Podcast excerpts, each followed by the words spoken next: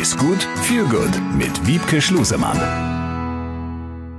Ah, ist gut, viel gut und ah, so, ein, so ein Kaffee gehört eigentlich zum Start in den Tag. Wie ist es bei dir? Wiebke Schlusemann ist unsere Ernährungswissenschaftlerin. Kaffee, ja, oder?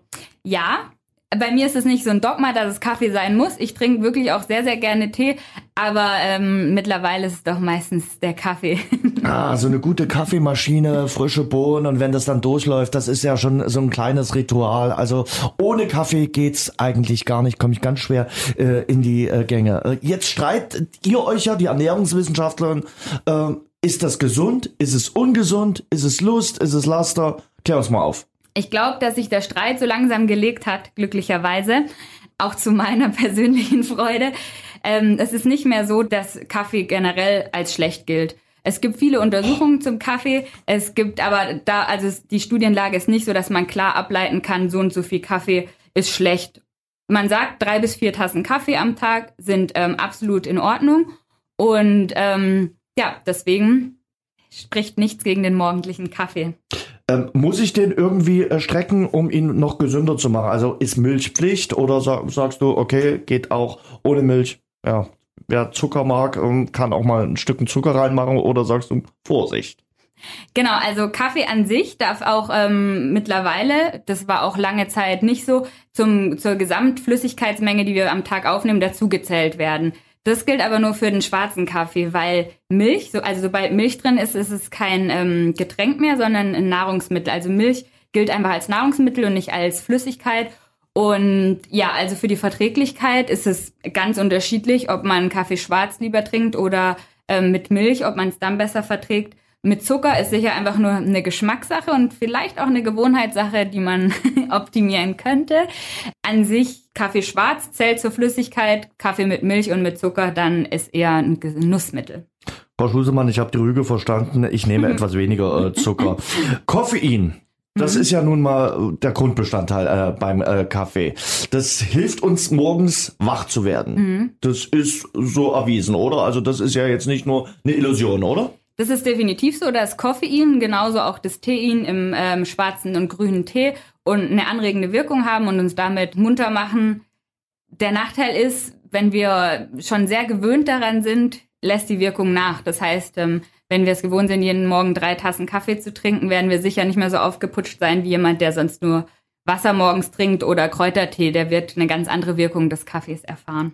Das bedeutet aber auch, gerade abends, ich sag mal so nach 20 Uhr, ist Kaffee jetzt vielleicht nicht unbedingt das Getränk, was uns weiterhilft. Genau, das stimmt. Also wenn man nicht gerade Nachtschicht macht, dann ähm, sollte man abends vielleicht auf einen Kaffee verzichten. Ähm, ich liebe Kaffeegeschmack und Kaffeegeruch und ähm, trinke abends gern mal koffeinfreien Kaffee. Apropos Kaffee und Koffein, ist äh, der Kaffee, ich sag mal bei einer Autofahrt, die man am Abend noch zu machen hat, dann besser als zum Beispiel der Energy Drink. Viele sagen ja, okay, ich pfeife mir einen Energy Drink rein und äh, bleib dadurch dann ein bisschen länger wach. Definitiv würde ich sagen, der Kaffee ist besser. Ähm, einfach dadurch, dass Kaffee ein natürliches Produkt ist und ein Energy Drink meistens aus einer ganz langen Zutatenliste besteht. Was beim Energy Drink der Vorteil in Anführungsstrichen ist, dass da noch Zucker mit drin ist, was einen zusätzlich wach hält und aufmuntert. Die bessere Variante wäre meiner Meinung nach ähm, eine Banane, ein Apfel und dazu Kaffee trinken. So, du hast schon ein bisschen gesagt, Kaffee äh, ist jetzt also kein Flüssigkeitsräuber, so wie es früher mal hieß. Genau, also der Flüssigkeitsräuber ähm, im Kaffee ist das Koffein. Und die Mengen an Koffein, die wir aufnehmen müssten, ähm, um irgendwie unseren Flüssigkeitshaushalt negativ zu beeinflussen, die schafft eigentlich kaum einer zu trinken. Wie viel ist erlaubt? Drei bis vier Tassen Kaffee sind am Tag erlaubt. Danach sollte ich mal meinen Kaffeehausverhalt etwas überprüfen. Genau, einfach mal drüber nachdenken, ob vielleicht zwischendurch mal ein großes Glas Wasser ähm, nicht besser ist. Auch da, manchmal merkt man so mittags, oh, ich habe heute schon 4000 Kaffee getrunken, noch keinen Schluck Wasser. Das ist sicher nicht das Ziel. Also man sollte schon darauf achten, zusätzlich auch ähm, Wasser zu trinken. Machst du einen Unterschied fest zwischen Kaffee und äh, Espresso oder sagst du, ist beides irgendwie gleich äh, in der gleichen Familie. Hm. Ist in der gleichen Familie, ist die gleiche Bohne. Espresso ist einfach länger geröstet und ist dadurch bisschen besser verträglich, weil es weniger Säure hat. Ähm, da ist einfach äh, Geschmackssache, würde ich sagen. Koffein ist in einem Espresso ähm, gleich wie in einem Kaffee. Ist einfach ein unterschiedliches Verdünnungsverhältnis dadurch, dass im Kaffee mehr Wasser ist. Also ist egal, äh, Genau. ob jetzt Espresso oder Kaffee.